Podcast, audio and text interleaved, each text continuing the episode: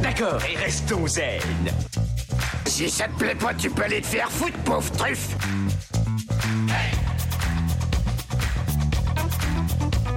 Je vous emmerde. Je rentre à ma maison. Tu me prends le cœur. Ça, c'est un couteau. Tu peux lui faire bobo. Tu aimes les films sur les gladiateurs? She said. Yippee pauvre con. Considère ça comme un divorce.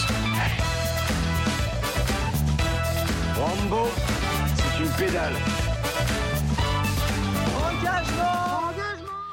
Et bienvenue Koabunga à notre nouvel épisode des bières narratives. Et ce soir, je suis accompagné de Eric des Arts Narratifs, Et oui, c'est moi. de Brice alias Grand Other, Bonjour. et moi-même Greg de Beer Lantern.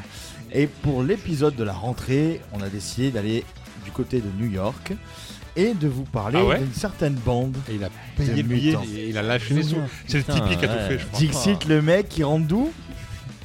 Je suis tout doux. De Californie. De ça. Californie. Euh, donc euh, oui, euh, nouvel épisode. Donc on va aller du côté de New York à la rencontre de quatre adolescents un petit peu turbulents qui aiment bien les arts martiaux. Eric. Euh, non. Je dis non. Non il, il est en, dis non, ils sont pas. il est en train de feuilleter Femme Actuelle là. Je sais pas ce qu'il fait. Non, on va parler de. On va pas parler d'une bière. C'est quoi le nom de la bière dont on va parler aujourd'hui? Alors on a deux bières dont on va parler Ah ouais? aujourd'hui. Ah ouais? T'en as, parler- t'en as marqué qu'une sur le conducteur.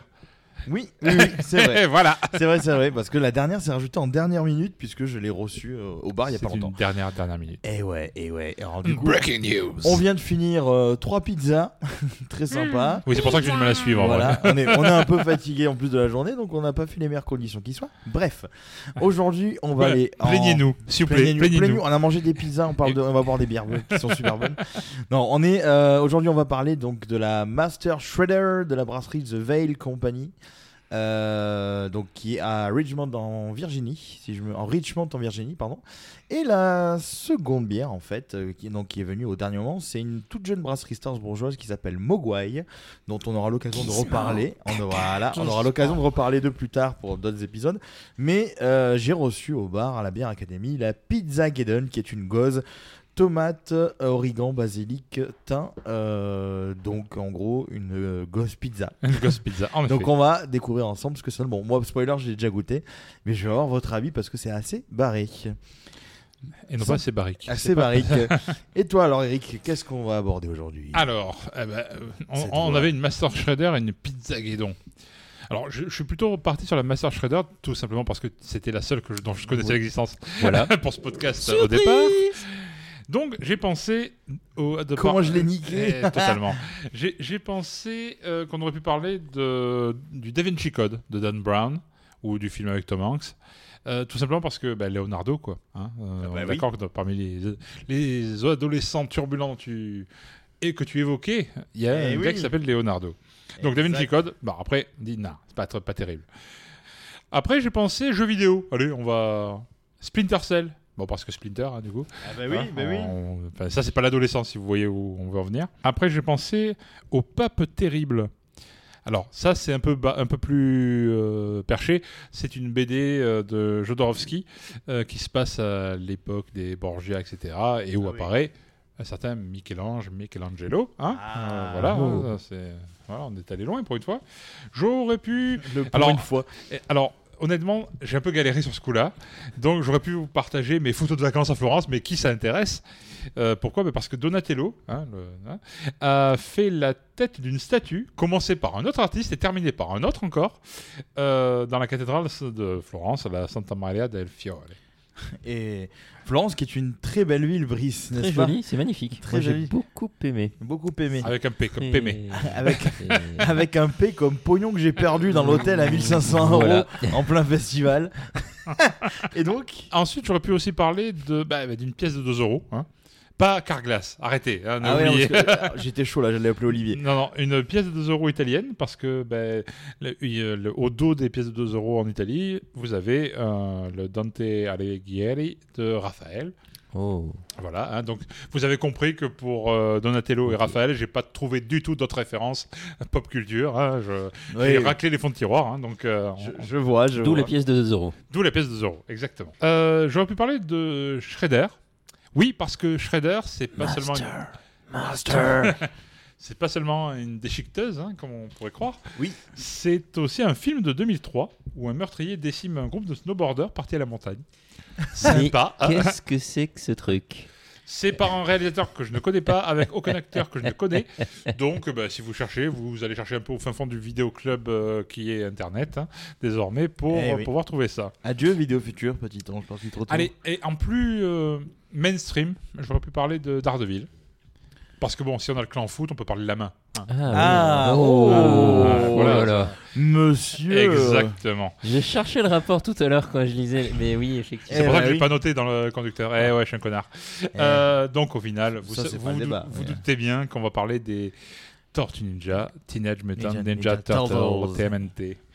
Eh ben oui, et donc, comme je vous le disais, donc, euh, on va présenter euh, la, la, bra- la brasserie The Veil Company. euh, donc avec cette Veil The Company. Veil Non, j'ai envie de le dire une grosse fois, mais je sais pas pourquoi. The Veil. En fait, The Veil, c'est le, c'est le terme. alors, moi, je ne connaissais pas.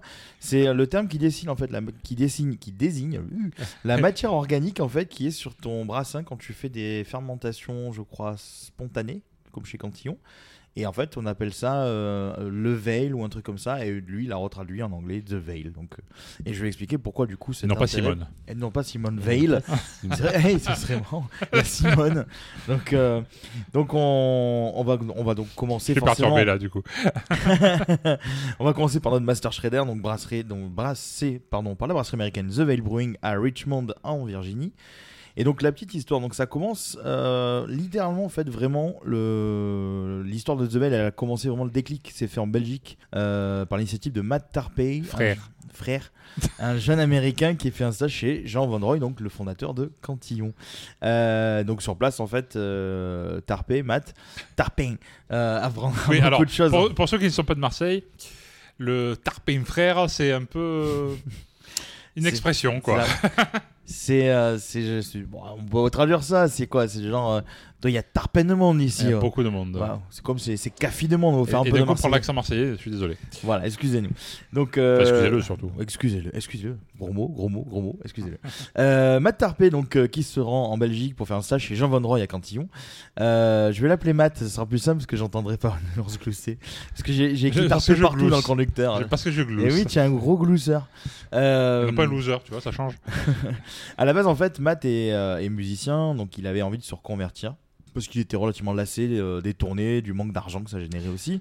Avoir soif de reconversion et de partir en tournée, c'est. Ouais, non, je... il y a un truc. Il y a un truc. Il y avait- il y avait un Il y a lien, quelque quoi. chose. Euh, donc voilà, il cherche de plusieurs activités. Il n'est pas, alors, il est pas forcément dans la, dans la bière. En fait, il cherche juste une opportunité. Donc, euh, Il veut faire du fric. il veut faire du blé. Et puis un jour, il tombe sur un ami brasseur et qui lui explique un petit peu les rouages de son métier. Donc Tu feras pas de fric, mais tu boiras. Tu vois, mais c'est un peu. le- c'est dur de faire du, du fric avec de la bière, quand même. Contrairement à ce qu'on peut croire. Enfin, en tout cas, la bière artisanale.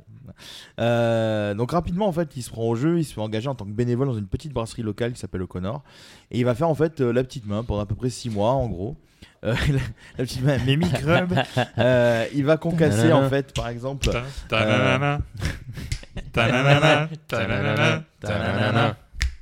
Et si vous avez écouté notre dernier épisode de Tim Burton, on a parlé de la famille Adams, je crois, d'ailleurs. Oui, Euh, sur la fin. Mais c'est- endormi, donc c'est pour ça Eh je bah oui. seulement.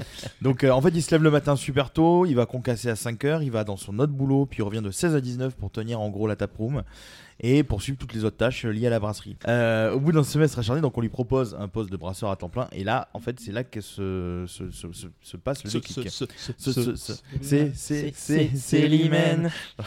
Comment rattraper les bégaiements euh, au bien narratif Ce podcast musical vous est offert par C'est n'importe quoi. Donc, au fil du temps et de son apprentissage, il rencontre euh, donc Todd Mott euh, de la brasserie Portsmouth et il lui demande un stage. Mais euh, donc Mott a besoin d'un brasseur. Je sais que j'ai envie de rire quand j'entends le mot de Mott.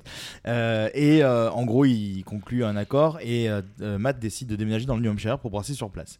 Donc de là, il s'éclate comme un petit fou parce qu'en fait, il a une liberté de création qui est quasiment totale.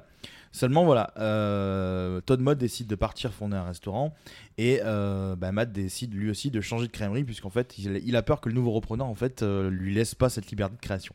Euh, il va donc se tourner vers Alchemist Brewing qui cherche un brasseur et dont il connaît le, patron qui s'appelle John Kimmich qui avait fait en fait une collab entre sa brasserie et celle de Portsmouth. Il sera embauché en décembre 2013 sur les recommandations de Mott et il déménage donc dans le Vermont et débute son activité de brasseur. Un mois plus tard, il prend ses premières vacances en apprentissage et c'est là qu'il va chez Cantillon comme je l'évoquais au début. Et il connaissait Cantillon en fait par le biais d'un festival qui avait été organisé par une société distributrice qui s'appelait Shelton Brothers et il rencontre à ce moment-là le fameux Jean Van Roy il lui demande en fait s'il peut venir quelques jours apprendre chez lui les rouages de son métier puisque ça l'intéressait vachement de faire de la fermentation spontanée et la fermentation mixte. Le fameux périple belge donc évoqué en intro se passe à merveille et, euh, et Matt en fait revient galvanisé et plein d'idées. Il rencontre quelques temps plus tard euh, Sean Hill de chez Hill Farmstead, une brasserie qui élabore beaucoup de styles vieillis en fût avec de la levure, de la levure sauvage. Et en fait, c'est typiquement ce que veut faire euh, Matt. Et donc rapidement, celui-ci se joint à Sean et devient son assistant avant de passer seul aux commandes suite à un, conflit familial interne qui fait qu'il se retrouve en fait littéralement solo à gérer la brasserie. Euh, donc à ce moment-là, en fait, euh, au même moment, il a un problème lui-même familial lié à son beau-père qui va amener son épouse à faire des allers-retours permanents entre le Vermont et la Virginie, ce qui représente 14 heures en fait de route aller-retour Seulement deux heures. seulement deux heures aux États-Unis quand on part. Et, euh, et à un moment donné, en fait, bah, Matt se dit simplement bah, il faudrait peut-être que je, je me rapproche le plus possible de la Virginie, puisque ça devient ingérable pour nous. Euh, donc, il- quand il était dans la brasserie dans Guy Farmstead, il rencontre un gars qui s'appelle Dustin Durance. Et c'est en fait celui qui sera son futur partner in crime. Donc, Dustin se lie rapidement d'amitié avec euh, Matt. Et ils s'échangent des bières, ils s'échangent des avis sur les bières en fait, et ils discutent de l'idée d'ouvrir une brasserie. Donc Dustin est tombé lui dans la bière en 2012 après que son frère l'a amené dans un festival euh, chez Alpine Beer Company. Il est devenu accro et il faisait régulièrement en fait, des voyages entre la Virginie où il vit et le Vermont pour prendre des bières chez Hill Farmstead. Les deux hommes en fait s'entendent super bien. Euh, L'idée de brasser ensemble se met doucement en place alors que Matt lui-même disait qu'il ne voyait pas forcément gérer une brasserie tant il voyait combien euh, ça représentait un boulot qui était très stressant. Alors malgré ses réticences, en fait la balance du pour et du contre a penché vers le pour et avoir sa propre unité lui permet une plus grande liberté et il peut également se rapprocher du coup de sa famille et éviter à son compagne un sacré paquet d'heures de route. Bref, pour lui, le calcul était vite fait. Un troisième Laurent joint à eux, Dave Mikelow, qui apportera en fait plutôt une pierre financière à l'édifice grâce à ses contacts. Et le 16 avril 2016, la brasserie The Veil ouvre.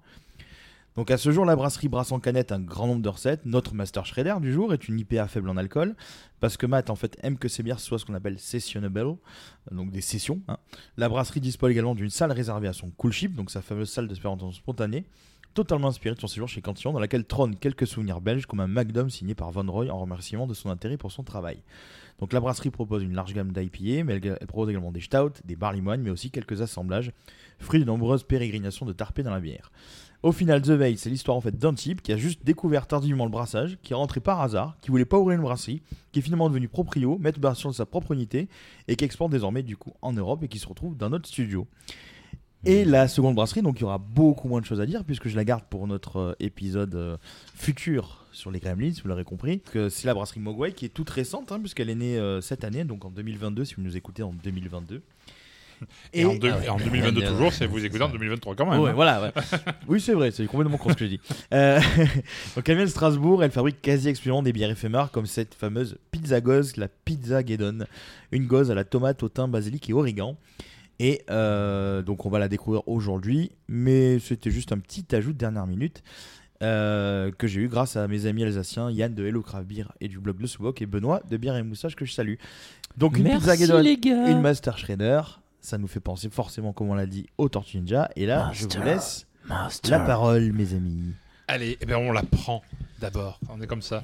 Ah bah vous vous gênez pas pour la prendre, la parole. Ah bah non, jamais. Jamais.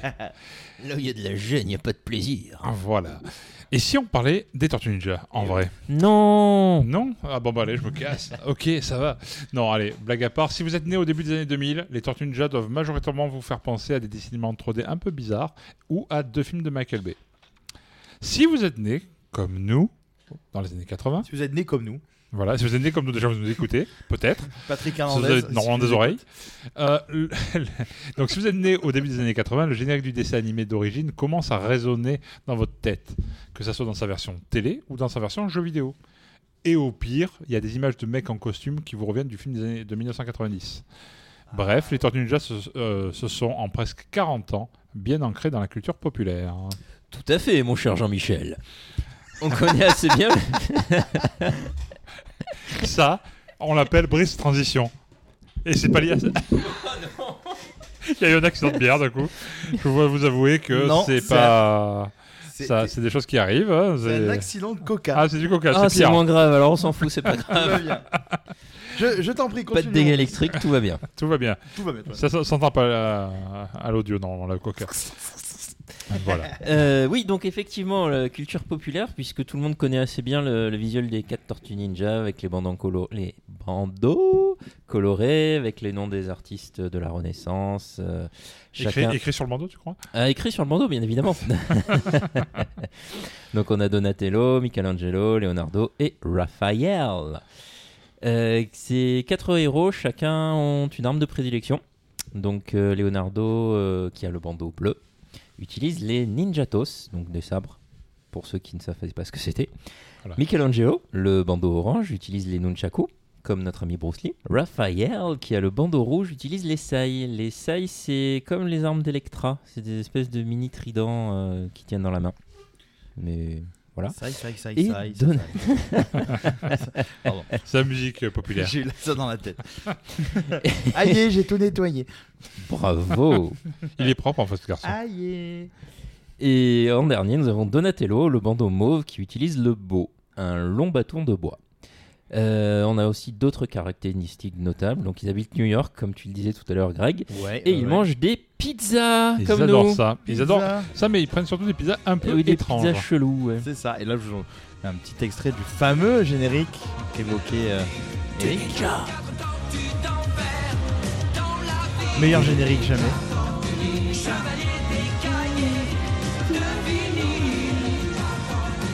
Eux, ils savent servir du coca, au moins. Contrairement à moi. Et d'ailleurs, en français, le dessin animé s'appelait les Che- Tortues Ninja, les Chevaliers d'écailles. Oui. D'où le, dans Et le- deux la- vinyles mention dans la chanson aussi.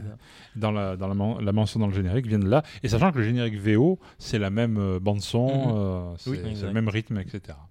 Bon, tant qu'on y est, on peut aussi expliquer comment de telles tortues humanoïdes peuvent exister. Alors tout commence par un assassinat. Ta-ta-tam. Et c'est pas du Renault. Euh, le maître ninja japonais Amato Yoshi, qui n'a rien à voir avec le dinosaure du même nom, est tué à New York par son rival Oroku Saki. Ce maître ninja avait un rat de compagnie, je fais les guillemets avec mes doigts mais c'est pas très radiophonique, euh, nommé Splinter, et qui s'échappe lors de l'altercation et se retrouve dans les égouts où il se retrouve face à quatre bébés tortues. C'est mignon les bébés tortues. Surtout quand il baigne dans un liquide mutagène. Ah, oh du coup, il les recueille, et sachant que lui-même, il est touché par ce liquide mutagène, donc ces petits animaux deviennent des humanoïdes. Et Splinter, imprégné des connaissances de son ancien maître, enseignera l'art ninja et les arts martiaux à ses enfants adoptifs. Et selon les adaptations, les origines des personnages peuvent légèrement varier. Dans le dessin animé que nous connaissons, nous, de notre génération, donc celui de 1987, euh, le rat n'est pas le rat de compagnie d'Amato Yoshi, mais c'est Amato Yoshi lui-même. Ah, voilà, je me posais la question, tiens. Le, Ora- ah, le dénommé Orukusaki deviendra par la suite l'ennemi juré des Tortues Ninja sous l'identité de Shredder, le chef des ninjas du clan Foot. Qui veut dire clan Clan pied. Oui, c'est vrai que euh, pense, euh, le clampier. En plus, foot, hein, pas fit. C'est Donc, on un pied, quoi. Le un seul clampier. pied. On dirait genre, tu sais, une pièce détachée que tu vas acheter à Laurent Merlin. Excusez-moi, vous aurez du, des clampiers en 12. Ça, c'est bizarre, quoi. C'est bien qu'ils aient gardé clan foot à la traduction. Ah ouais. Clairement. Euh, donc on y est au niveau des méchants. Euh, en plus de Shredder, on peut citer Krang. C'est un espèce d'extraterrestre cerveau avec des tentacules qui vit à l'intérieur de l'abdomen d'un espèce de robot gigantesque et qui deviendrait d'une autre dimension. On retrouve aussi les deux mi-hommes, mi-animaux, euh, Bebop et Rocksteady, donc euh, moitié homme sanglier, moitié euh, homme rhinocéros. euh, Bebop, donc l'homme sanglier, Rocksteady, l'homme rhinocéros, et quelques autres euh, personnages un peu moins connus. Ouais, je Donc- pense qu'on avait dans les méchants, on avait aussi le. Ah, comme euh, le, avait- le joueur de flûte, enfin qui. euh, Le maître des rats. Le maître des rats, Ah, voilà, oui. j'avais plus le, le nom. Tu avais le maître des rats, tu avais Baxter la mouche, tu avais une, une tortue euh, préhistorique, il me semble. Euh, Possible. en gros, je, je me réfère au boss de fin de Turtles in Time sur Super Nintendo parce que c'était totalement tiré de la série. Bon, après, on pourra aussi ajouter les, protagonistes plutôt positifs, comme euh, April O'Neil, la première humaine à rencontrer les tortues, parfois journaliste, parfois scientifique suivant la version. Et on a aussi Casey Jones, un justicier un peu bas de gamme, faut avouer, avec un masque de hockey sur la gueule, qui s'en prend au petit Mike volume de la ville. non, pas lui, l'autre, son voisin. Euh, et qui deviendra aussi assez rapidement un love interest pour April O'Neil. Mais j'imagine que vous avez, pour la plupart, découvert tous ces personnages à l'écran. Oui. Hein, on est d'accord oui, Ah oui, oui. Mais en fait, c'est né dans un comic book. Et fait. ouais, Comme beaucoup de choses en et fait. hein. c'est comme souvent, ouais. il faut, euh, enfin au minimum dans un bouquin, quoi. Euh, il faut remonter en 1983 pour assister à la véritable création des Tortues Ninja.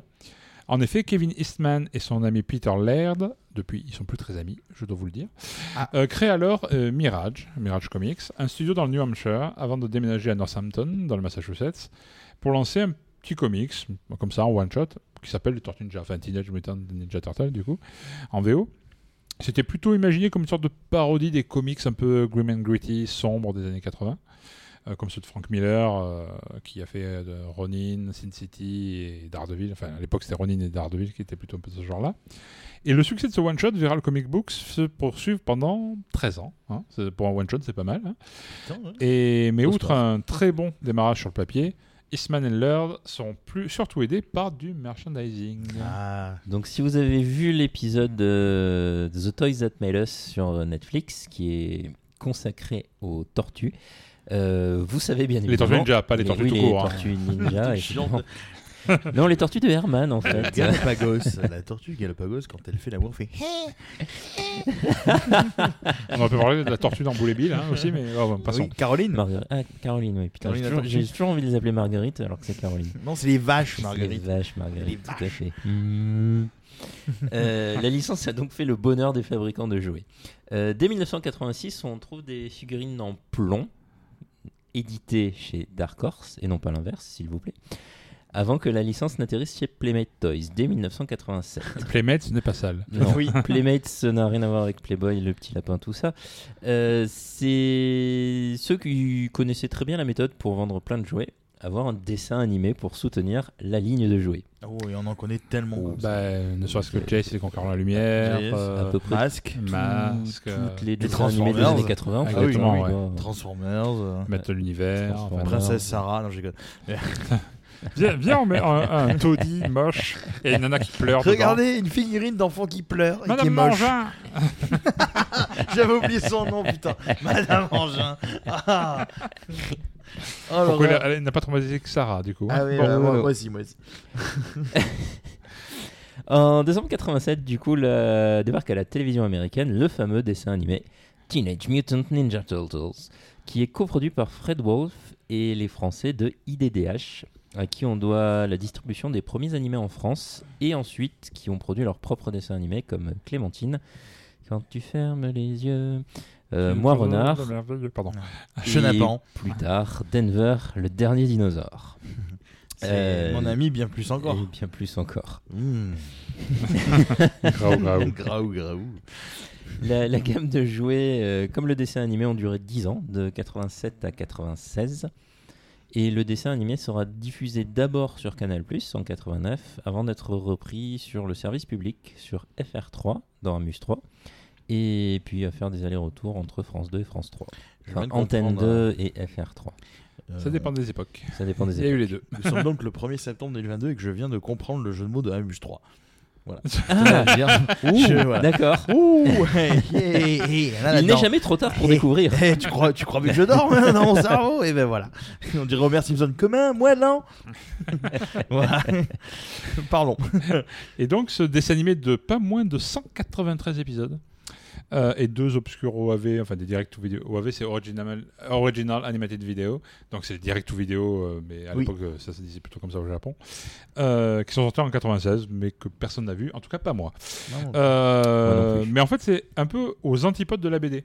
C'est la BD d'origine qui était très Mm. sombre, un peu euh, pas gothique, mais c'était genre dans, le- dans les bas-fonds de New York, euh, des ninjas qui, qui se montrent jamais, euh, voilà, et un peu monstrueux, etc. Ben là, c'est plutôt un peu fun le dessin animé en vrai. Euh, c'est bien plus coloré, orienté jeunesse, et les bandeaux qui étaient d'une seule et même couleur à l'origine, Ils étaient tous des bandeaux rouges. Alors sur une BD, noir et blanc, ça se voyait pas très terrible des fois. Non. Mais euh, du coup, c'est là qu'ils obtiennent les- leurs couleurs mauve, bleu, orange, etc. pour aider les enfants à les différencier. Pas bête. hein. C'est Euh, des malins. La violence est dans le dessin animé édulcorée au maximum et l'humour est très très présent. Une vraie Turtlemania débarque alors, un peu comme la Bartmania viendra après, Ah, euh, avec du merchandising, euh, mais euh, tire l'arigot, oui, cette expression vient bien des années 80, euh, voire même d'avant, euh, avec des fringues, des fournitures scolaires, euh, des, des chaussures, enfin tout ce que vous voulez, enfin oui, parce que les chaussures sont aussi des fringues, je sais. J'ai euh, un bonnet Raphaël et j'en suis très fier.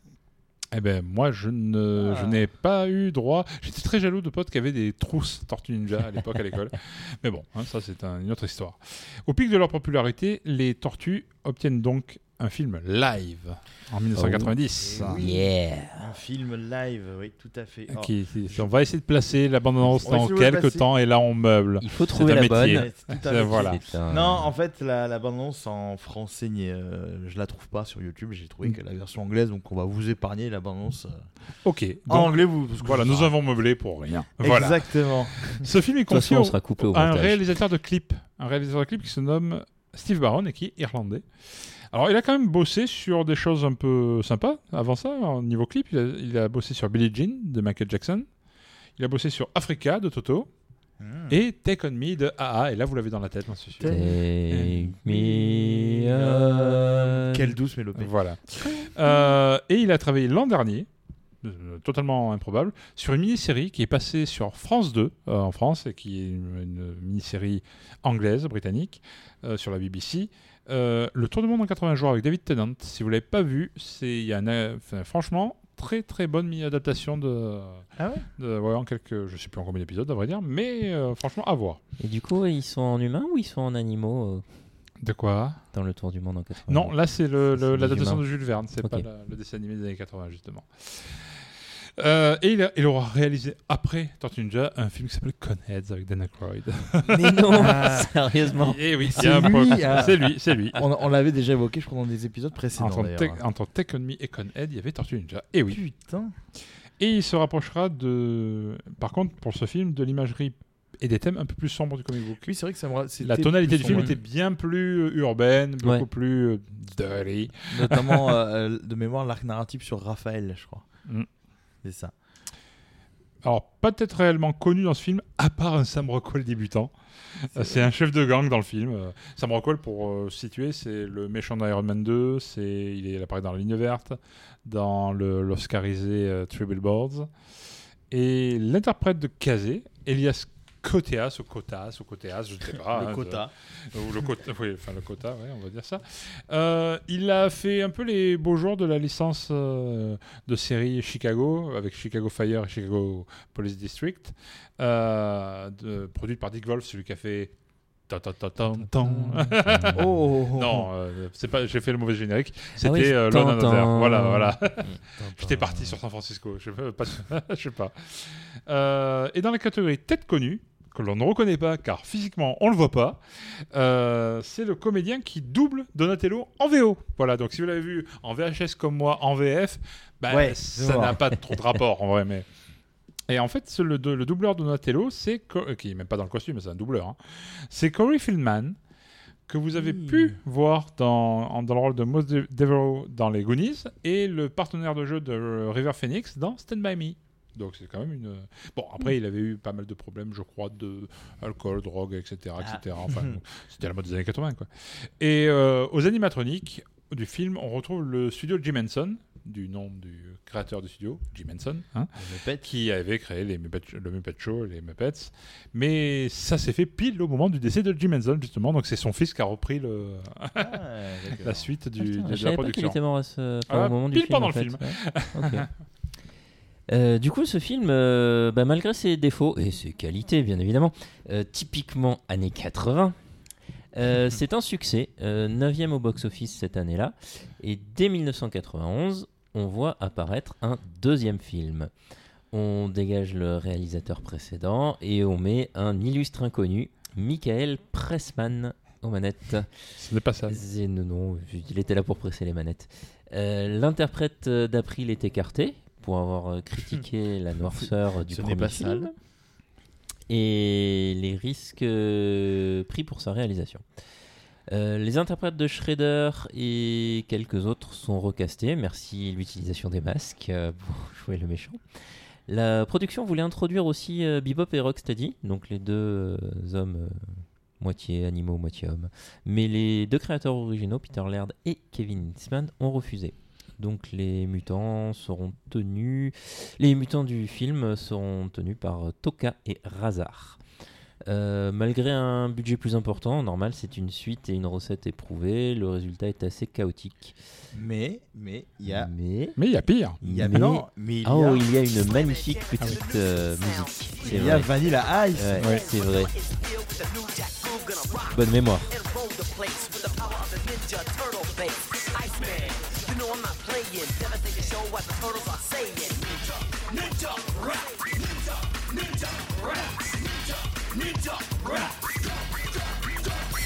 Go Ninja, go Ninja, go! Go Ninja, go Ninja, go!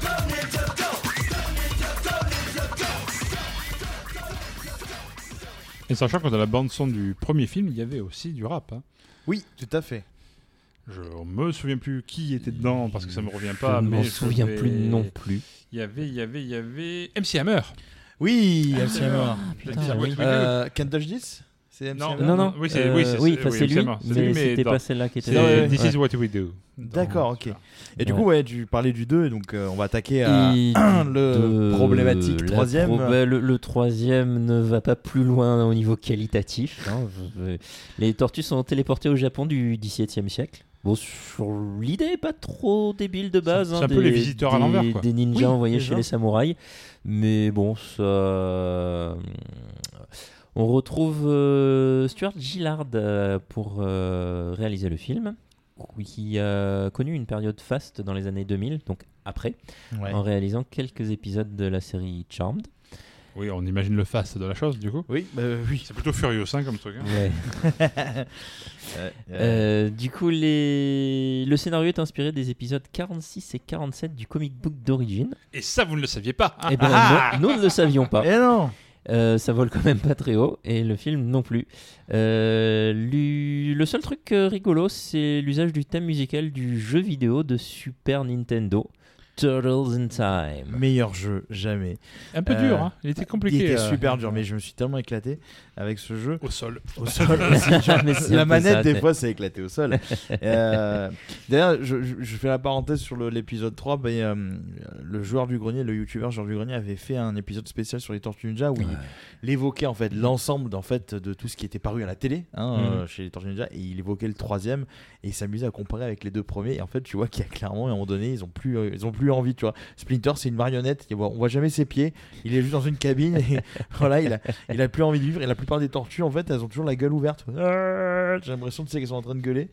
Et, euh, et j'ai re-revu du coup des extraits du 3 et je fais putain, ouais, c'est vrai que c'était cheapos quand même. Et, et les, et les doubleurs s'en sont donnés vraiment, vraiment à, à cœur joie pour faire des blagues de merde. Quoi. Ouais. Mais je suis pas sûr que ça volait bien en VO aussi. Donc... Non, en VO, il y a un doubleur qui s'est sauvé. Ah non, ouais. mais il n'est pas parti en courant, non, c'est pas ça. Il s'est sauvé lui-même pour euh, garder son rôle de Raphaël. En effet, euh, le doubleur de Raphaël, Matt Hill, reprendra son rôle dans la deuxième série de notre Tortue Ninja. Mais cette fois, c'était pas un dessin animé, c'était une série live. C'est pas celui où il y a la, la tortue bleue? Enfin, la, la Euh, femme tortue? Oui, oui, tout à fait. Euh, J'y viens, justement. Ah, Euh, produite par Saban, elle n'a duré qu'une seule saison, de 87-88, quoi, celle-là, et aura été diffusée chez nous sur TF1. Oui, oui, je vous assure, et un peu passée sur Netflix récemment, mais depuis elle en est partie. ah elle est en, partie. en 2021, je crois, c'est viré viré de Netflix. Sous le nom Les Tortues Ninja, la nouvelle génération. Alors, ça n'a pas trop de rapport avec Star Trek, la nouvelle génération, il ne faut Ouais. pas croire. hein. Euh, le ton est clairement comique et moins sombre que celui des films, avec un nouveau grand ennemi qui s'appelle Dragon Lord. Et un nouvel allié, justement, on en parlait tout à l'heure, une qui se nomme Vénus, et qui est Vé- Vénus de Milo en plus, hein, pour tout dire. Eh bah oui. Une tortue femelle, ninja également. Et à noter qu'à la même époque, ces tortues apparaissent également dans une autre série de la savane, Power Rangers dans l'espace. Mais c'est n'importe quoi. Et à la même époque, une fois que le comics s'est éteint chez Mirage Comics, la, la boîte underground qui est tenue par Eastman et Laird, c'est Image Comics qui a pris le relais Et euh, ça a été une série assez courte en comics, euh, faute de succès malheureusement, parce qu'il y a eu d'énormes retards. Ça a duré 23 numéros. Et finalement, après, c'est retourné chez, chez Mirage qui a réouvert pour l'occasion euh, au début des années Mm. 2000. Parallèlement à ça, je crois qu'il y a eu quelques comics à droite à, droite à gauche par Archie Comics, celui qui a fait Archie, Riverdale, tout ça, Ouais, enfin, ouais. tout ce genre-là en comics. Mais qui est plutôt adapté de la série animée de 87, euh, plutôt destinée aux enfants. Quoi.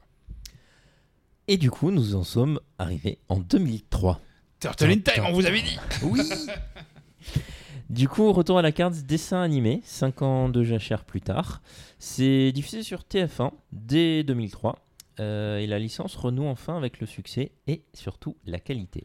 Euh, c'est proche du comic book euh, d'origine de Eastman et Laird. C'est toujours accessible pour les enfants. C'est un peu le meilleur des deux mondes en quelque sorte. La violence est plus présente que dans le dessin animé précédent, mais pas foncièrement explicite. Il y a quelques éléments feuilletonnants qui font leur apparition. Euh, on reste assez sur des intrigues euh, urbaines ninja. Et le dessin animé durera 7 saisons aux États-Unis, dont seulement les 4 premières auront une diffusion française. C'est bien triste. Pour conclure la série, en 2009 sortira un film d'ani- d'animation nommé Turtles Forever. Forever. Ever, ever? Ever, ever. ever. Soit pour euh, qui sort pour célébrer les 25 ans du comic book. Et pour je- je- Et cet AVC vous a été Voilà. proposé par les bières narratives. et on n'a même pas encore bu la bière, je fais déjà la WC, putain c'est mauvais ça, mauvaise soirée. Putain, tu fais pas la vaisselle? Ouais. Ah ouais, oui j'aurais bien. oh. Je suis fatigant, ouais. Euh, non non non. Ah, t'as vu, c'est ça chiant, hein? fuse en fait, ça fuse, on n'arrive pas à suivre. T'as vu, hein? Bon, tout va bien. Euh, donc le, Le ce film. film, d'animation per- euh, se permet de faire euh, rencontrer les Tortues Ninja de dessin, de, du dessin animé donc de, du dernier dessin animé de 2003 avec celle de 1987. Faute d'accord sur les droits, on n'a pas le thème musical, ce ne sont pas les, les doubleurs du dessin animé d'origine, mais l'idée est assez amusante. Je l'ai trouvé par hasard sur YouTube il y a des années et je l'ai regardé comme ça d'un trait et je, ouais, j'ai vu putain mais sans déconner il y a et, et je crois que dans ce dans ce dans ce du coup dans ce petit film là tu as Shredder du coup qui est beaucoup plus euh, imposant beaucoup plus badass. Et quand il rencontre le Shredder du coup des années euh, 90 enfin 87 Mhm. 90 quoi euh, tu vois que c'est en fait tu te rends compte que c'est un total crétin. Il le regarde genre tu sais il le prend de haut. Il fait mais c'est genre c'est mon double dans l'univers alternatif mais il est bidon tu vois. Et je me souviens qu'il y avait des moments il y avait une espèce de scène où tu voyais plusieurs euh, tortues t'as les tortues du comics qui apparaissent euh, dans une scène t'as les tortues du film euh, qui apparaissent aussi euh, enfin ils, s'étaient amusés à faire comme Doctor Strange en fait un hein. anniversaire. Ah ouais, ils avaient rien inventé quoi, mais ils ont mis toutes les tortues qui apparaissaient quoi. Je trouvais ça génial à l'époque quand je l'avais découvert en fait. Et ben, on va passer à 2009, hein, du coup, on va rester sur 2009 où est sorti ce film Turtle Forever, parce que en... à ce moment-là, le dessin animé s'arrête. Pourquoi Parce que la licence change de main et tombe dans l'escarcelle de Nickelodeon, célèbre chaîne pour enfants euh, aux États-Unis, et qui annonce de suite une nouvelle série animée, mais cette fois-ci en 3D, prévue qui verra finalement sur le jour en 2012. Et à l'occasion de ce transfert de la licence, un nouveau comic book est lancé chez IDW, IDW en bon français, euh, qui modernise grandement l'univers des tortues et lui donne une meilleure cohérence avec le reste de la licence. D'abord publié assez confidentiellement et très vite stoppé chez Soleil en France, éditeur de BD, euh, la série a réussi à trouver ensuite un repreneur chez iComics, une filiale de, enfin une filiale euh, qui appartient à, Bra- à Brajlon, euh, et qui l'a petit à petit fait rencontrer son public. J'en ai amené un pour vous montrer un peu. Ah, c'était ça. ça que tu cherchais dans ta grande poche. C'était ça que je cherchais dans ma grande poche. Regardez chers J'étais pas auditeurs. spécialement content de vous voir. Du coup, j'ai, je vous ai ramené pour que vous puissiez feuilleter. Bah là, Ah, c'est le tome excellent. 5 parce que je suis comme ça. Pour l'anecdote, ce tome 5 n'est- est en fait le tome 9. Bien D'accord. ça- Ah, C'est logique. non, alors en mauvaise fait, impression ou... pas du tout, pas du tout. Il y a peut-être plusieurs. euh, Euh, en fait, le, cette série-là, avait, comme j'ai dit, à 5 minutes, ouais. enfin 5 minutes, euh, si, euh, non, c'est un peu moins, hein, du coup, euh, a été d'abord euh, publiée chez Soleil. Et euh, chez, euh, chez Soleil, ils avaient sorti les quatre premiers volumes. On peut bouger ou? Euh, Vous pouvez bouger. Euh, les, les quatre, les quatre premiers volumes. Et ces quatre premiers volumes, quand le repreneur a, a voulu lan- relancer la série sous son, sa Ouais, manière, ouais, sur les comics, bah, mécaniquement, il a dit Je vais peut-être pas rééditer un truc qui vient de, juste de paraître, personne ne va me l'acheter, c'est nul, je vais pas me faire du blé dessus. Enfin, Ah, pas, pas dans le sens négatif du truc, pour faire tenir son, son label. Quoi, hein. Ouais, ouais, bien sûr. Donc il a en- enchaîné avec un tome 1, parce que si tu sors de suite un tome 5, c'est bizarre aussi. Euh, du coup, il, est- il a enchaîné avec un tome 1, qui est en fait le tome 5 de la série. Donc la numérotation Ah. de AI Comics va de 0 avec un volume super épais qui comprend les 4 premiers qui est sorti bien après. Pour un, et donc on part, on part de regroupé, 0 euh, à 5, mais les- le 0 contient les 4 premiers numéros. Et d'ailleurs, tu parlais de- d'une image beaucoup plus moderne. Et je, je diffuse juste un extrait du générique donc de la version de Nickelodeon, on est d'accord hein, euh, C'est en n'a- 3D. C'est en 3D, voilà, qui a absolument rien à voir euh, avec euh, ce qu'on a connu, nous, euh, gamins, hein, dans les années 80. C'est.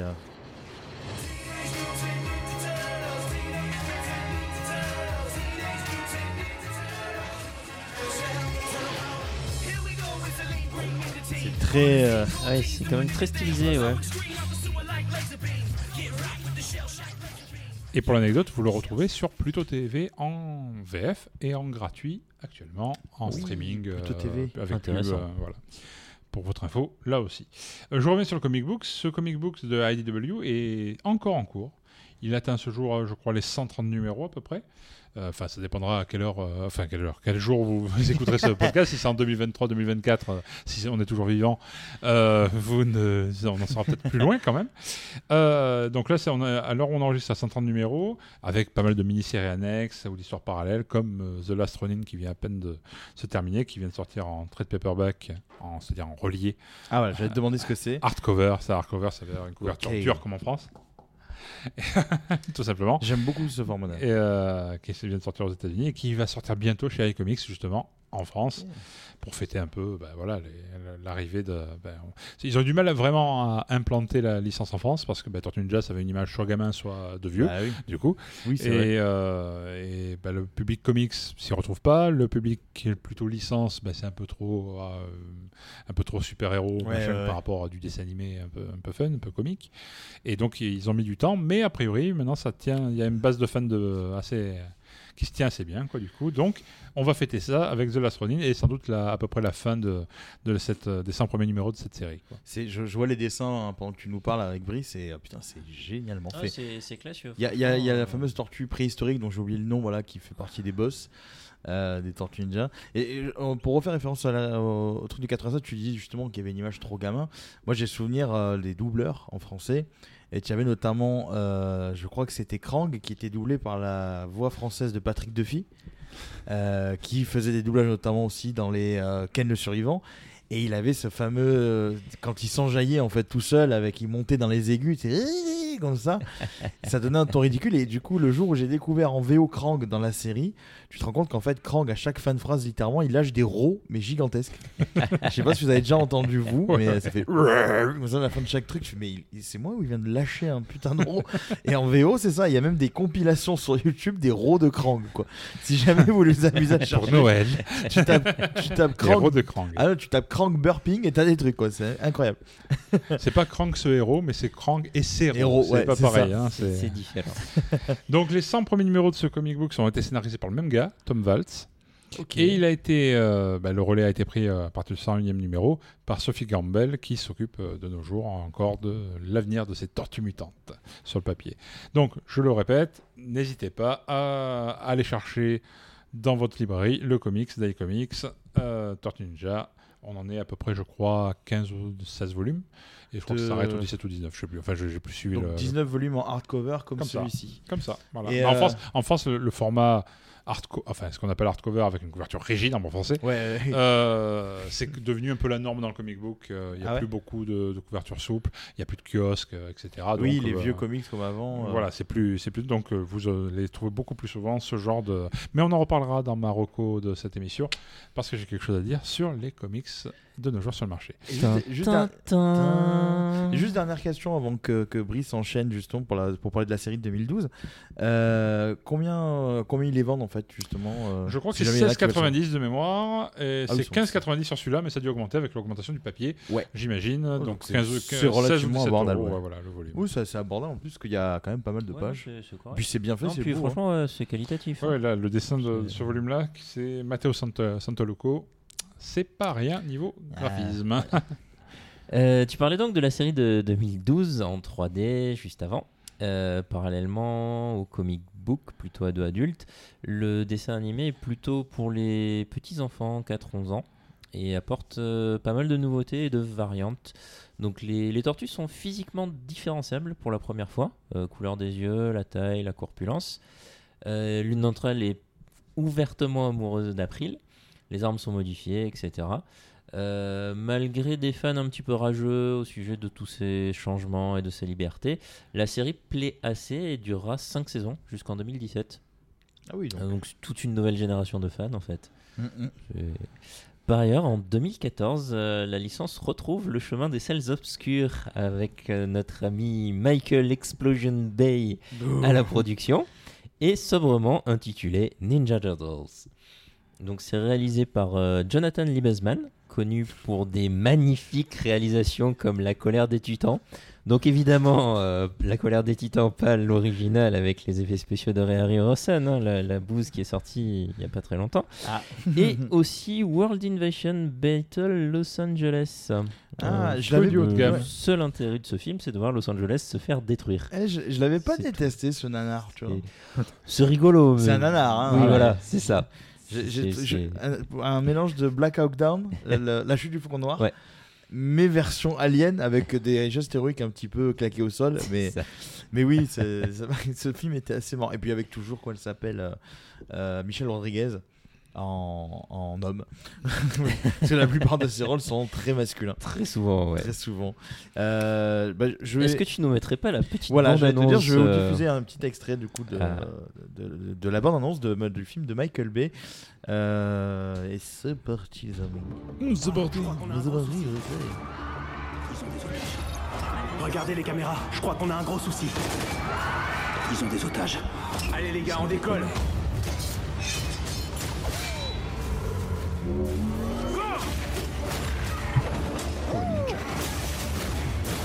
Très- notre ville. Très Transformers de musique. Là, il y a du nouveau. Comme des ombres dans la nuit, complètement invisibles. Cet appareil. C'était quoi? Un flash d'appareil photo. Donne cet appareil photo. Écoutez-le, il nous fait sa voix de Batman. Quoi faire Ne parle à personne de ce que t'as vu. Si tu l'ouvres, on te retrouve. Ouais, tu peux compter sur nous. Oh, excuse, du coup, c'est devenu super flippant, on se lâche. C'est bon On te retrouvera, t'inquiète. Mes fils, je vous entraîne depuis votre plus jeune âge pour protéger la ville d'en haut. Malheureusement, je crains que vous ne soyez prêts pour sa plus grande menace. Nous avons amélioré votre armure à l'extrême. Shredder. On a quatre tortues Très une qui affronte un samouraï robot. Approche Pourquoi pas? Michael Bay. Léo a des soucis C'est un côté de David Guetta. hein. Non, non, non, non, c'est bien. Surtout, ne change rien. Du Michael Bay avec du bon goût, comme toujours. Toujours. Un gros plan des fesses de Megan Fox.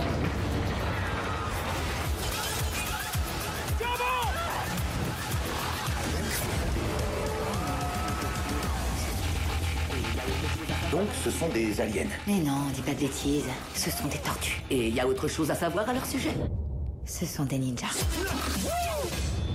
C'est vrai qu'il y avait Whoopi Goldberg, effectivement, j'avais oublié. Tout à Je fait. l'avais effacé de ma mémoire aussi, j'avoue. Comme le reste du film. eh bien, euh, personnellement, j'avoue que euh, j'ai quand même préféré le deuxième. Euh, mais ça se regarde. Bah, J'aime bien le, le design des, des personnages au final. Alors, C'est- je- je- je Ils ont vraiment ouais. leur personnalité propre, euh, le geek, euh, le machin, le truc. Comme dans le dessin animé. Oui, de- comme dans le dessin Oui. animé, mais là c'est vraiment poussé à l'extrême quoi. Je trouve qu'ils ont bien. ouais, c'est le truc Mm. que je trouve qu'ils ont bien designé, c'est les, les tortues, parce que ils sont détaillés, tu vois. Ouais, euh, ouais, ouais. Entre Michelangelo et Raffaello, ils ont pas qu'un bandeau, ils ont aussi des, des styles bien propres à eux. Euh, même les méchants hein, sont plutôt assez styles. Les effets spéciaux, c'est bon, c'est du Michael Bay, hein, ça reste générique, mais c'est bien pas- fait. Pas Mais bon, voilà, plus, après, ça hein, reste du Michael Bay, bim, explosion, euh, coup de Megan Fox. Parce qu'il aime bien Megan Fox, hein, on le sait. Voilà. Donc, euh, donc voilà. Mais, euh, mais effectivement, c'était pas, c'était, bien fait au niveau du, du caractère design, je crois on dit. Mm. Voilà. Après le reste, bof. Du coup, la production essuie pas mal de foudre des anciens acteurs des films et des fans à la vue des premières infos qui fuitent. Le résultat assez mitigé. April O'Neil est un. Ah, April O'Neil est. Ah April April O'Neil est- ah. Interprété. Il est très content de l'avoir. voilà, voilà, voilà. On est bien d'accord. Le April O'Neil est interprété par Megan Fox, qui est déjà en bisbille à l'époque avec Michael Bay depuis Transformers. Et William Fichtner a perdu son rôle de Shredder pour celui d'Eric Sach- Sachs. C'est dur à dire. En fait, j'ai pas mis de piège, mais j'ai juste Sac. enchaîné des mots compliqués. Euh, après que la prod l'ait taxé de whitewashing pour le rôle de l'asiatique Oroku Saki. Euh, le film manque d'âme, c'est ouais, très mainstream, hein, voilà, bon, comme on, comme on vient de le dire, hein, du Michael Bay, et il sera même nommé aux Raddy Awards. Les fameux radis. C'est comme les Gérard de la télévision, Voilà. mais, euh, Mais version américaine. Voilà. Un deuxième film Ninja Turtles, on en parlait, suivra en 2016, donc deux ans plus tard, fort du très bon démarrage du premier film en salle. Toujours avec Megan Fox, il sera cette fois réalisé par un illustre inconnu, là encore, Da- Dave Green, cet illustre inconnu qu'il est resté d'ailleurs. Euh, et on retrouve dans ce film l'apparition de Casey Jones, qui là est interprété par euh, Stephen Amell, qui a été celui qui jouait Arrow dans la série Green Arrow. euh, non, Green Arrow dans la série Arrow, du coup, plutôt. Et on retrouvera en plus, euh, et là on envoie, on envoie du méchant, mettant Krang, Bebop, Rocksteady. euh. Yeah. Donc ce film a certes meilleure presse, mais il fait un four. C'est que grosso modo, il fait perdre du fric à la Paramount. Du coup, pour se donner un peu une idée, la première semaine de sortie en France, pour donner une idée un peu locale, il se vote face à Conjuring 2 et Camping 3. Donc Alors, on n'attend ouais. peut-être pas Patrick, mais on n'attend pas les tortues non plus. Waouh, ouais, c'est clair. Enfin, en 2018, démarre euh, aux États-Unis, toujours sur Nickelodeon, une nouvelle série animée des tortues, intitulée Le Destin des Les Tortues Ninja. Celle-ci a un graphisme qui rappelle celui du remake de la bande de Picsou dont on a parlé dans notre premier épisode. Le mec qui fait du product placement, quoi. T'as vu Mais très Ouais, on a parlé dans le premier épisode du podcast, disponible sur toutes les bonnes plateformes. Et pour plus d'infos, vous pouvez aller sur www.lesbiennarratifs.com ou sur nos réseaux sociaux Facebook, Twitter, Instagram et même LinkedIn, je suis sûr. Et oui. Et oui. peut-être un jour TikTok s'il se décide à danser ou à chanter. Euh, pas que dans le graphisme d'ailleurs, car ce nouveau dessin animé propose pas mal d'évolutions, en parlant plus d'actualité, avec Internet, tout ça, en rendant April son métier de journaliste, mais en la transformant également en afro-américaine, euh, etc. En France, la série qui n'aura duré que deux saisons a été diffusée tardivement sur Gulli. Et vient de voir ça de joindre un film de conclusion qui est sorti au- sur Netflix cet été 2022, genre il y a 2-3 semaines. Ah oui. C'est là que je l'ai vu du coup. Euh, et pour finir sur l'univers des tortues, ceci étant dit, le des Tortues Ninja, le, le, le film sur Netflix, m'a. Enfin, j'ai pas vu la série, je dois avouer. Mhm. Euh, super moment de, bah, de fun, quoi, on va dire. Ah, ah, franchement, c'est à voir parce que c'est, c'est assez délirant, ça Ouais. part, enfin, on sent le. La patine, on a remoder- remodernisé tout Mhm. ça, je- que j'imagine dans la série aussi. Ouais, ouais. Là, on a un Casey Jones qui vient du futur, euh, après avoir été sauvé par l'une des tortues, euh, pour repasser dans le passé, pour essayer de sauver le, le- Oh, son, son avenir, qui rencontre les tortues, April, etc., sans- alors qu'ils ne le connaissent pas du tout, Ah, c'est excellent ça. et qui doivent lutter contre une armée de Krang euh, qui arrive. Enfin bref, passons. Mais c'est franchement assez sympa à regarder. Voilà, c'est une vibe entre l'anime l'animé de japonais un peu shonen et euh, Mhm. la bande à Picsou façon euh, moderne. Donc c'est c'est bizarre, mais ça passe super bien. Et pour finir, donc, ce que je disais, un nouveau film en 3D nommé sous-titré Mutant Mayhem est en projet pour 2023, réalisé par euh, Jeff Rowe, euh, co-réalisateur de Les Mitchell contre les machines, Hmm. et avec entre autres Seth Rogen au scénario. Ah, Ah ouais. trop jeune. Voilà. Ah Bah, oui, j'ai entendu ouais. parler de cette actu. Et euh, je, je voulais faire un, avant de moi de passer à, à ma partie, on va vous diffuser un petit extrait sonore pendant qu'on va ouvrir nos bières. Voilà. Euh, il, pour suivre l'actu du coup euh, des Tortues Ninja, euh, vous n'êtes pas sans savoir qu'il y a des jeux vidéo, les Tortues Ninja, on Tout l'avait évoqué brièvement tout à l'heure. Donc il y a eu euh, sur toutes les plateformes existantes, il y a eu notamment le jeu sur NES que je pense que certains d'entre nous ont eu, moi en tout cas oui, qui était super difficile. C'est Super, Super Nintendo. Sinon il était sur NES. Sur NES aussi Sur NES, il y a le premier sur NES Ah ouais. qui a été extrêmement, extrêmement dur, qui a même fait l'objet d'un épisode complet du genre du grenier Ouais. et de Angry Video Game Nerd. Là, euh, c'est vraiment dur parce que j'ai jamais passé deux niveaux. C'était vraiment claqué. Il n'est pas spécialement mauvais non plus, faut pas dire ça. Non, non, il est. et puis après, il y a eu le fameux Turtles in Time qui était juste extraordinaire. Et puis il y a eu plein d'autres jeux après. Et puis ça s'est un peu essoufflé sur les jeux vidéo, euh, les Tortues Ninja. Et ben, tout récemment, euh, il y a un studio indépendant qui a sorti en fait un nouveau jeu Tortues Ninja entièrement basé sur le principe du Turtles in Time, donc le beat'em up. Et dedans, on retrouve notamment, avant, on retrouvait donc que les quatre tortues. Euh, et puis quand une tortue euh, crève, tu avais l'autre qui prenait le relais en fait. Ouais. Et là, tu as carrément April O'Neil, Splinter. euh, énorme. donc, et les personnages sont un petit peu plus euh, choupis, on va dire, tu vois. Ils sont moins, euh, moins genre. euh, et comment dire euh, le- le- le- la forme du corps est plus cartoonesque, ils sont plus petits, on dirait limite tu vois, des, des, gamins en fait, tu vois, c'est assez, euh, Mhm. assez rigolo. Mais le film est génial, il reprend quasiment la même trame scénaristique que Turtles in Time. Et euh, quasiment dans la foulée, mais genre 3-4 mois après, même pas là, euh, tout récemment, euh, sur, euh, alors je sais que c'est sur euh, Steam, donc sur la plateforme PC, mais je crois que c'est aussi sorti sur d'autres plateformes. Ils ont sorti en fait l'intégrale de tous les jeux Tortue Ninja, Compilation. euh, une compilation euh, compatible sur toutes les nouvelles euh, consoles de jeux actuelles et les PC. Et euh, si vous êtes nostalgique des Tortues Ninja et que vous en avez marre de, la- de lancer émulateur sur émulateur, bah, procurez-vous ça. Je crois que ça coûte les deux jeux, hein, coûtent dans les 20-25 balles chacun. Euh, et euh, voilà, moi perso, je vais me les procurer et je sais que c'est euh, assez cool. Vous savez que je me sens super vieux quand on parle de 20-25 balles, parce que moi, 20-25 balles, c'est je suis toujours en francs. Oui, mais clairement. Eh oui. C'est mon gros problème en fait. Dès qu'on dit 20-25 balles en parlant d'euros, je- c'est pas pareil, tu vois. D'ailleurs- pour ceux, pour ceux qui, qui ne verraient certaines photos, Eric a un câble orange et une. une un- Une bonnette. Une bonnette, bonnette. j'avais oublié le mot. Et une bonnette orange, c'est pour lui rappeler qu'à Noël, il n'avait qu'une orange, lui, à, à son époque. Donc, Moi, c'était pas même pas les 13 desserts, c'était les 13 déserts. Oui. 13 déserts. Et euh, avant d'aborder ma partie qui va être euh, bah, plutôt fun, plus fun que dans l'épisode précédent qui était un petit peu sur la mort, rappelons-le, sur Tim Burton, euh, on va. Après la mort, on passe au vert. Eh ouais. ouais, on va parler sur une anecdote un petit Mais un peu, vite, je un petit peu plus, un peu plus fun sur un certain Chicky, Chicky Donahue. euh, et ça s'appelle en fait la, The Greatest Beer Run Ever. Et je vous en parle juste après cet extrait, le temps qu'on ouvre notre bière et qu'on vous parle de la Master Shredder.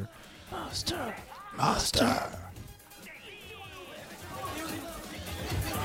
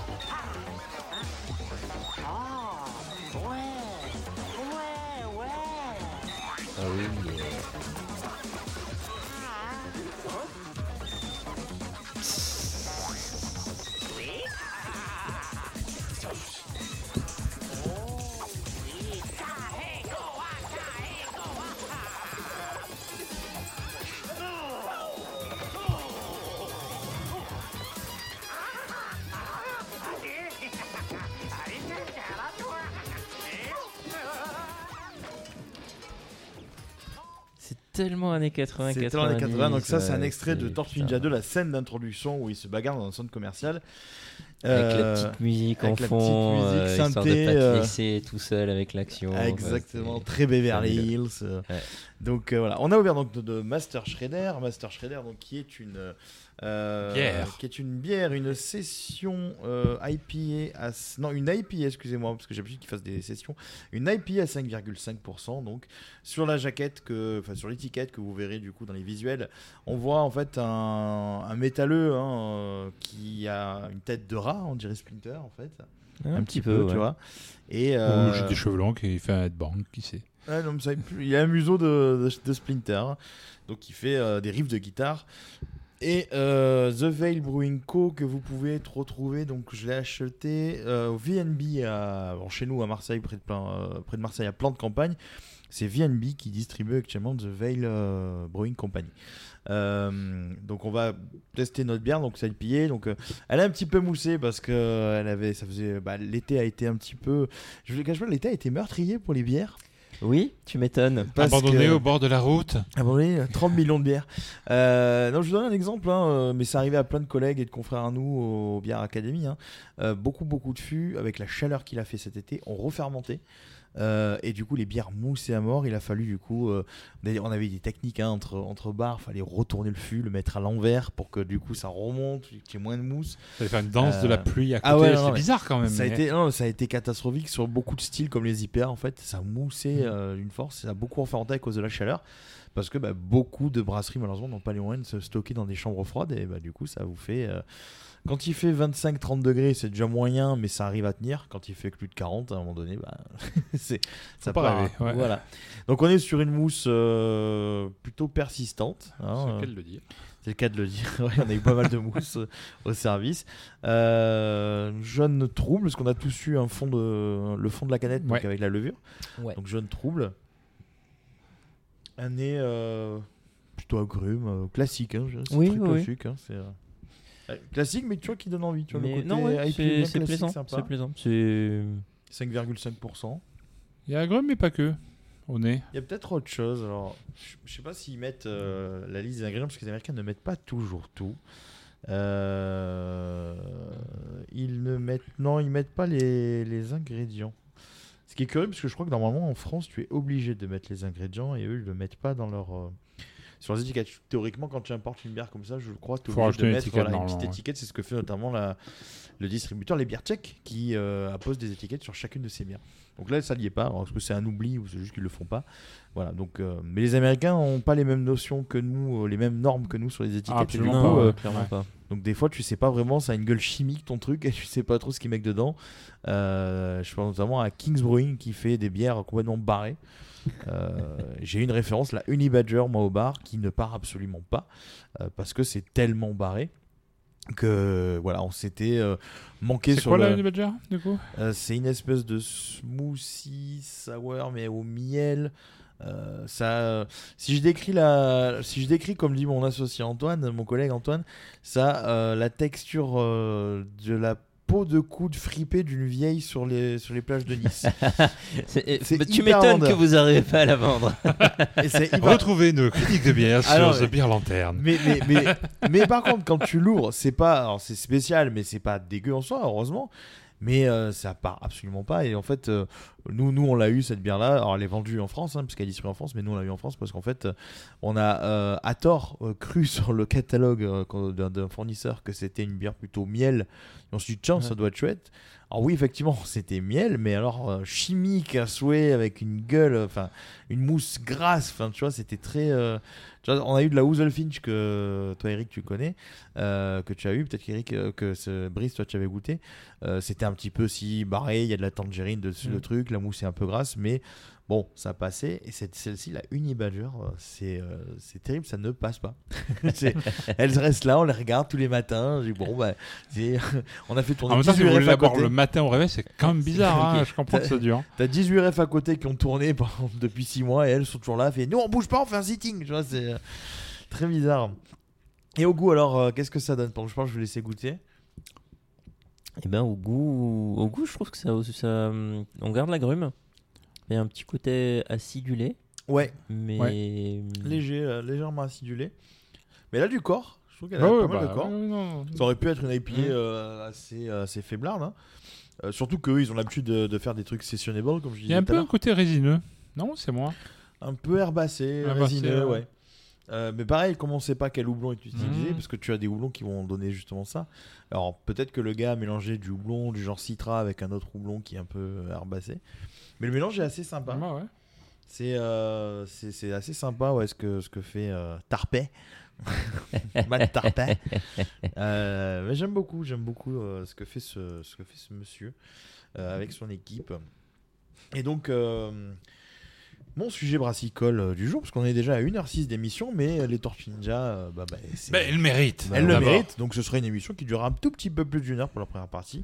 Et une deuxième On en fera sera- une double partie d'un coup. Voilà. voilà, on est comme ça. La deuxième partie sera peut-être un peu plus courte que d'habitude, du coup. Voilà. Euh, Parce qu'on fatigue, on est vieux et maintenant. on est ouais. vieux, on est vieux. On en est quand même à notre euh, 18e ou 17e épisode, là.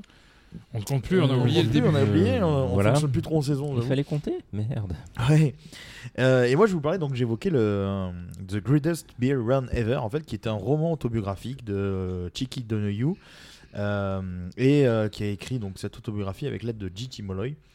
Et euh, pourquoi j'en parle? C'est alors j'ai sorti la- l'article il y a quelques jours sur le, le blog Bien Lanterne, donc il va un peu plus dans le détail. Mais en fait, c'est parce que euh, je connaissais cette histoire par le biais du bouquin que j'avais un petit peu commencé à une époque et que j'avais arrêté pour, pour simplement parce que j'avais plus le temps de, le continuer. Et Apple Plus sort le 30 septembre prochain un film donc du même nom euh, avec, euh, avec Efron, Russell Crowe et euh, notamment Bill Murray. Et du coup, je voulais profiter de cette actu euh, toute récente pour raconter cette euh, histoire qui est assez incroyable. Alors, je vous, je le contexte. On est euh, en 1967 et comme je l'ai écrit sur, mon- sur le papier, on est en pleine dit guerre du 2022 Vietnam. tout à l'heure, je suis perdu. On est en 1967, en pleine guerre du Vietnam.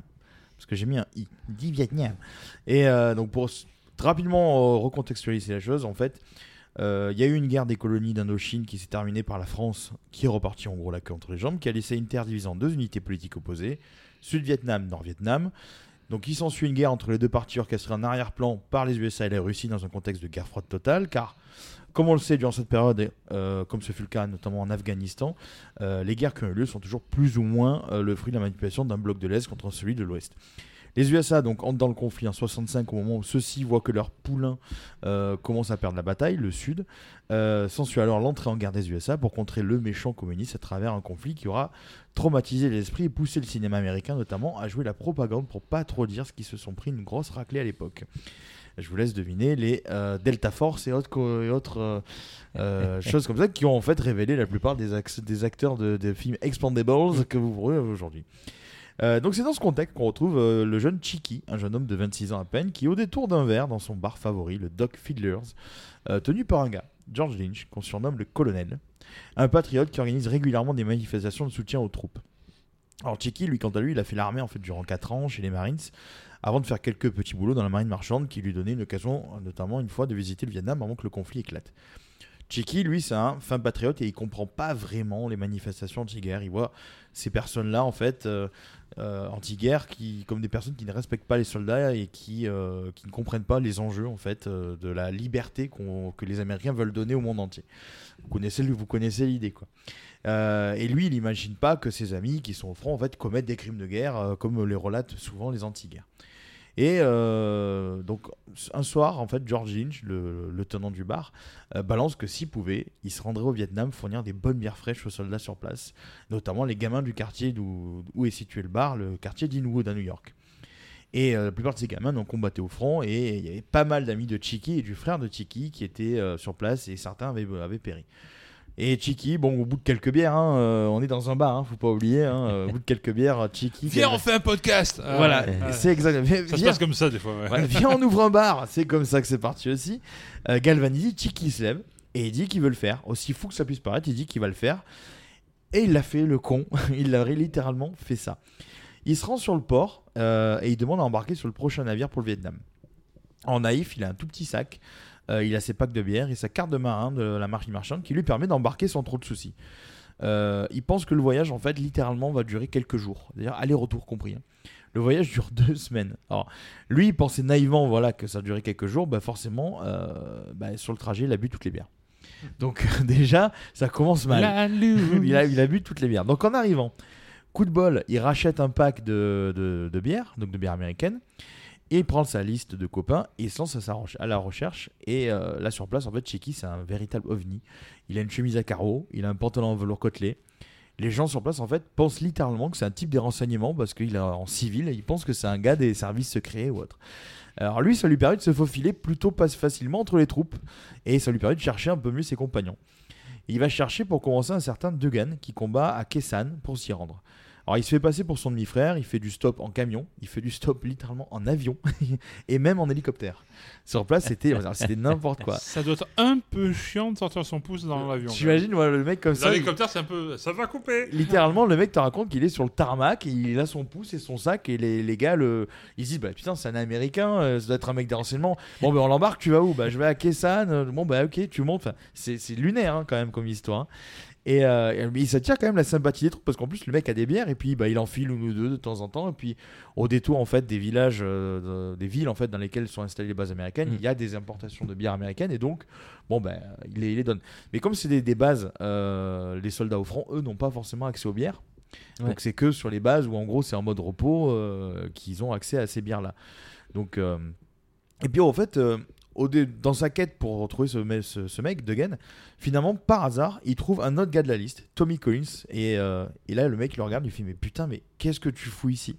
Et lui il lui répond naïvement bah je suis venu t'apporter des bières. Et alors lui il voit quand même le mec Chiki donc Donohue qui déambule dans une zone de guerre fringué comme un putain de golfeur. il lui file ses bières et il repart en quête de Duggan. Le mec se débite pas, il repart en quête de Duggan et il fait littéralement pour le retrouver du hélicoptère stop. Là, il se fait pas chier à prendre un camion, non, il fait du hélicoptère stop. Il arrive sur Quangtri et il trouve son pote. Et là, tu as le, t'as le gars, donc Collins, qui lui fait Mais Chiki, putain de merde, mais tu fous quoi ici? Et lui, il lui répond mais naturellement avec son toujours avec son futal de golfeur et ça on dirait un vieux prof de SVT sur, qui est sur le champ de bataille il lui dit bah je suis venu t'apporter des bonnes bières de New York et, et d'un coup donc dans cette scène là qui te raconte dans le bouquin t'as des coups de feu qui éclatent et t'as deux et t'as Degan qui balance t'as qui a Degan ouais pardon Degan donc Collins excuse-moi Collins qui balance à Chiki un lance-grenade M97 pour se défendre donc le mec il se retrouve avec ses bières un lance-grenade dans la main Logique. et il sait, en gros, il sait normalement s'en servir parce qu'il a fait 4 ans dans les Marines. Mais lui, il en fait rien. Il est, genre, le mec, il est prostré. Et là, quand la poussière retombe, en fait, il se rend compte que bah, l'échange de tir est fini. Il voit ses camarades bah, qui s'ouvrent les bières. Qui s'ouvrent les bières. Et lui, il est content, tu vois. Il dit Putain, ils ont ouvert les bières, je suis content. Et euh, alors, au final, dans sa quête, euh, parce que je vous laisse le, soin de, lire le bouquin qui est assez passionnant et qui est très drôle aussi à lire. Il aura trouvé 4 décisions de sa liste. Alors il y en a parce que les deux qui, ont, qui sont manquants, donc un avait été rapatrié parce qu'il a eu le paludisme, et euh, l'autre est malheureusement décédé sur le front. Alors sur place, Chiki lui commence vraiment à se plaire en fait sur place. Et décédé sur le front. ouais. Euh, Chiki lui euh, il commence à se plaire en fait sur place aussi, et aussi paradoxalement que ça puisse paraître, lui il se plaît. C'est-à-dire que le mec, il est américain. Hum, il je est me pas- plais, je suis beau. Non mais le mec, il est- le mec, c'est un américain qui est pas obligé d'aller sur le, le front euh, vietnamien. Euh, mais il y Euh, est. le front vietnamien. Mais il y reste. Le mec, il y reste. Il, commence en gros un peu à se plaire euh, à l'ambiance et à- au fait que ce C'était soit pas ma guerre, mais c'est pas grave. littéralement. Il y avait des pierres. littéralement, littéralement, Donahue, c'est le premier happiness manager. si tu regardes bien, c'est le premier happiness manager parce qu'il était dans le, sur, le- sur les bases militaires, il filait des bières quoi. Et, euh, et en fait, à un moment donné, il y a quand même un gars euh, qui lui dit Mais Cheeky, en fait, tu n'as pas besoin d'être ici et tu es ici, mais rentre chez toi parce qu'en fait, nous, on n'a pas envie d'être là. En fait, c'est juste qu'on n'a pas eu le choix. Euh, parce que la plupart de ces soldats-là, en fait, ils pensent littéralement qu'ils vont lutter contre le communisme. C'est un peu ce qui se passe euh, aujourd'hui en Ukraine. On leur dit vous allez combattre des nazis en Ukraine. Et donc Ouais. les mecs qui vont en Ukraine, euh, ils pensent littéralement qu'ils vont combattre des nazis. Et bah ça part en couille comme ça part, c'est parti en couille au Vietnam. Alors lui, euh, à ce moment-là, bah, effectivement, il a un second déclic. Il se dit oui, c'est vrai, putain, il faudrait que je rentre. Euh, donc il décide. Donc de- il prend son déclic, c'est il clac. prend son déclic, son déclic, c'est clac, il décide de rentrer. Quoi, il avait rentré avec un clic-clac? Un clic-clac, un BZ, on l'appelle de Ah. buzz. Et euh, il a voulu faire un buzz. Et, Il euh, allait vite, hein, c'était Buzz Leclerc. c'est exactement. Alors, le truc, c'est que le mec, quand même, il, a- il décide, il veut prendre donc la route de Saigon. Et de Saigon, il prend un vol pour Manille. Et de Manille, il prend un bateau. Seulement, on est en plein siège de Saigon. Il tue littéralement des types devant l'ambassade. Le mec, tu sais pas comment, il a réussi à se faufiler tranquillou, bilou. Il s'est faufilé. Il a réussi à choper son vol. Il est rentré chez lui. Et là, il, il retourne au Dogfielder et il est tout fier de lui. Et la plupart des habitants, en fait, lui disent Mais, euh, bah non, mais qu'est-ce que tu dis comme connerie et tout ça. Au début, quand il avait quand même annoncé le, le- son périple, il y a quand même quelques personnes de la famille des soldats qui étaient sur la liste. Je dis Mais amène-lui ici, amène-lui ça. Il dit Non, moi, j'amène que des bières. tu vois. Donc, euh, et en fait, pendant qu'il était sur place, euh, voilà, Tchiki, euh, c'était devenu un vrai soutien moral. En fait, Euh, il leur racontait bah, les résultats sportifs. Il leur racontait Mm. les nouveaux albums euh, de certains de certains groupes de rock de l'époque. Ouais. Euh, donc c'était assez assez fun en fait pour pour le moral des troupes, on va dire. Et par contre, quand il est rentré, lui qui était euh, militant pro-guerre, il est devenu militant anti-guerre, puisque bah, il a carrément vu que bah, des deux côtés, ça, ça partait en couille. Quoi. Euh, et euh, Oui, on va quand même dire que la guerre, c'est pas bien. la guerre, c'est quand même pas bien.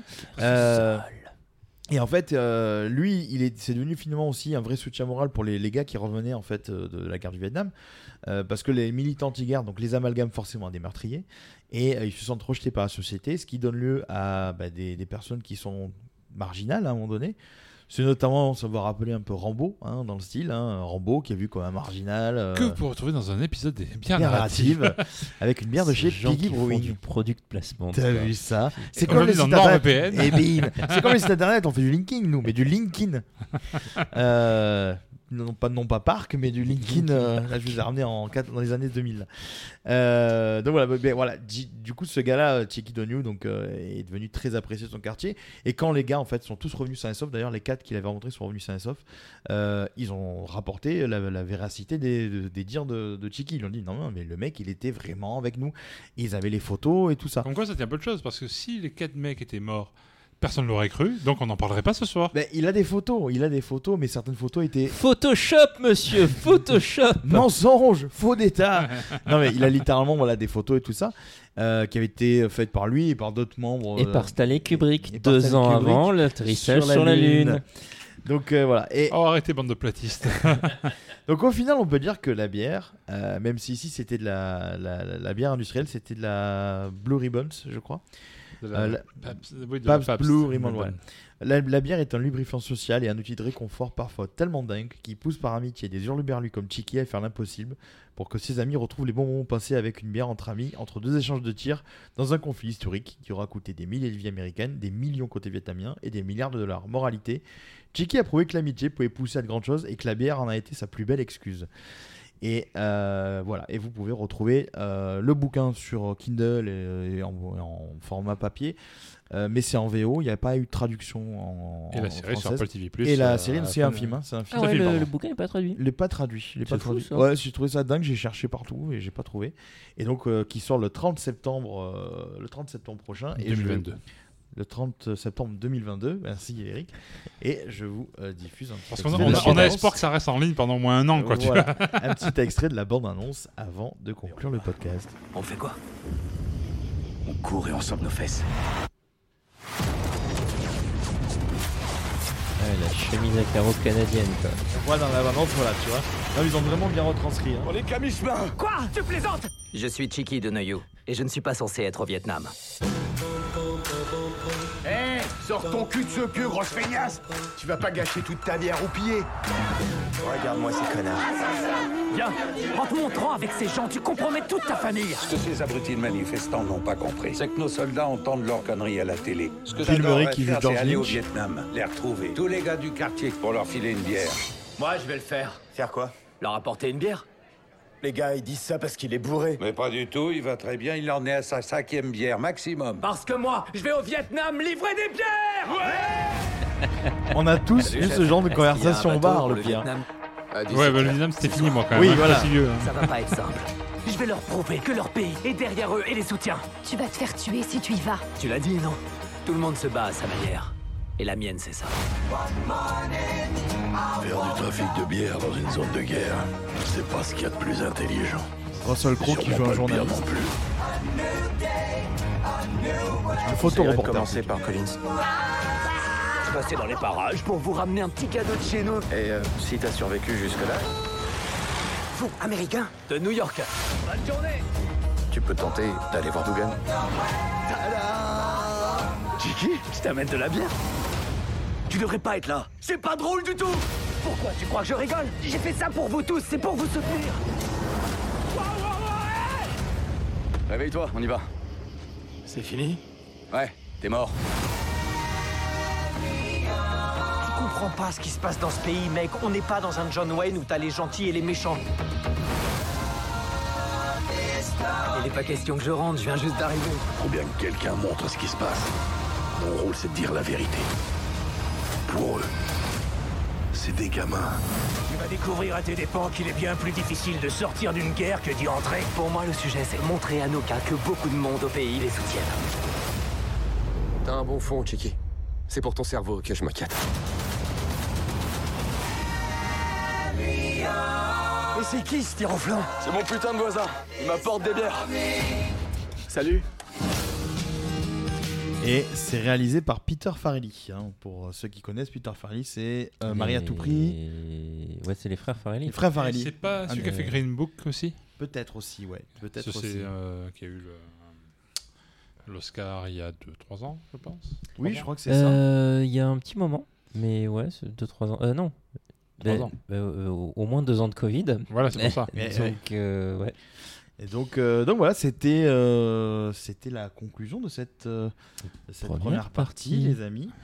Et donc voilà, vous pouvez nous retrouver sur www.lesbièresnarratives.com. Tout à fait, et sur les réseaux sociaux. Facebook, Twitter, Instagram. Eric, Et on l'a peut-être pas dit au début, mais on a aussi chacun un blog plus ou moins alimenté suivant les époques.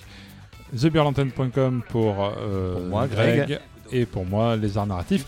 Il y a des trucs qui sont parus. Il y a des trucs- en vrai. Sorti Et il y a la- même des trucs que j'ai même pas mis sur les réseaux sociaux que j'ai publiés Eh, aussi. Donc, euh, Exactement. allez-y, J'ai mis l'article de The Office et euh, Brice que vous pouvez retrouver sur le pseudonyme de Gruntosaur sur les réseaux sociaux. Et Captain Ordi sur. Et Captain Ordi.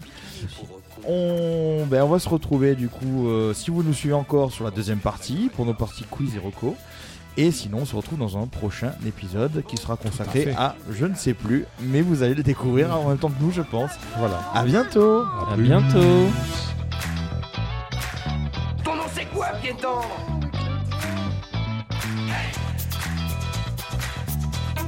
On a frôlé la catastrophe. Négatif, je suis une mythe en pullover.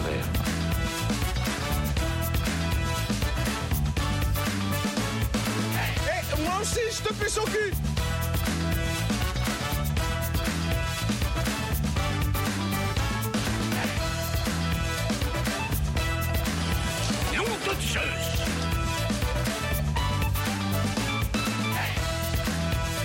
Vers l'infini et au-delà